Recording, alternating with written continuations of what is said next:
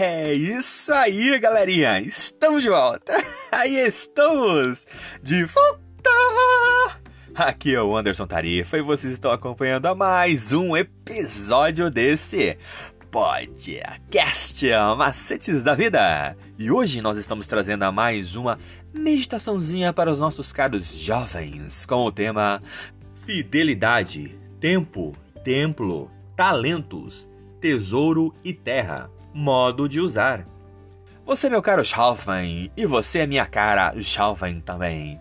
Continue acompanhando os nossos episódios diários e escute agora o que nós estamos trazendo para você. Oh, that's it, galerinha! We are back, we are back. I am Anderson Tarifa, and you are following another episode of this podcast macetes da vida! And today we are bringing another little meditation to you, dear young people, with the theme Fidelity, Time, Temple, Talents, Treasury, and Health. How to use?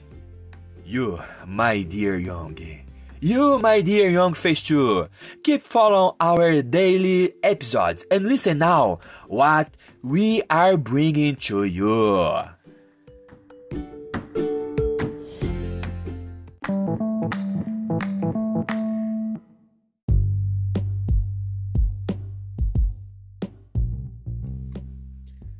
Terça-feira, dia 17 de janeiro de 2023. Sábio investidor. O plano da salvação, elaborado por Deus, é uma verdade universal, o que significa que pode ser aceito por qualquer ser humano, vivendo em qualquer época, enquanto a porta da graça estiver aberta. No entanto, existem desdobramentos do plano da salvação que foram concebidos por Deus para atender às necessidades das pessoas que vivem em períodos específicos da história. Podemos chamar esses desdobramentos de verdade presente.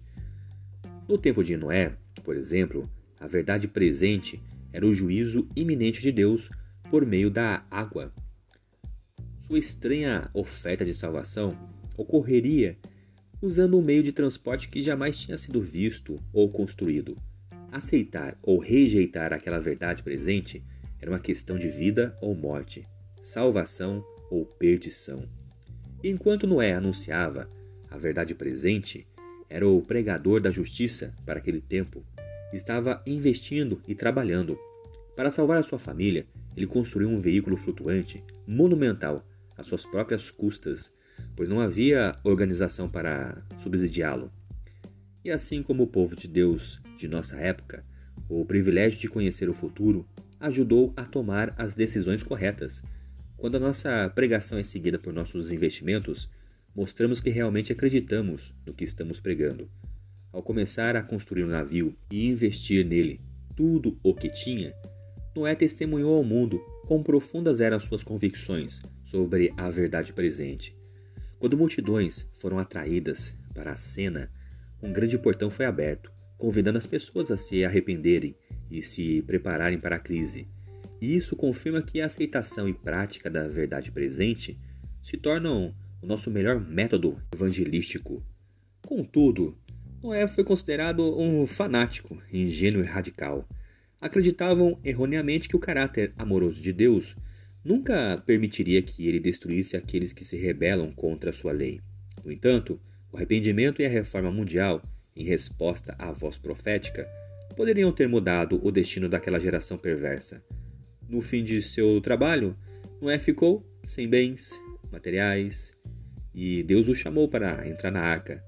Quando a porta se fechou, ele não possuía nada, mas quando a porta foi aberta, não havia criatura mais rica no mundo. Tudo literalmente pertencia a ele e aos seus filhos.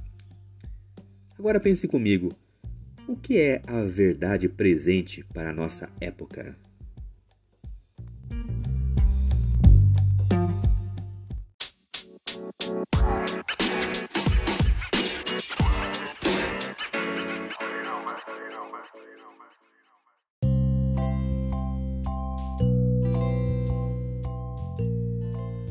É isso aí, galerinha. Mais uma vez, obrigado pela atenção que vocês estão disponibilizando para este canal.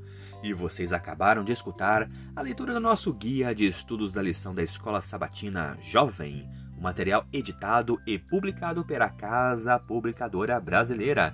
Ela é detentora de todos os direitos de tradução e publicação em língua portuguesa.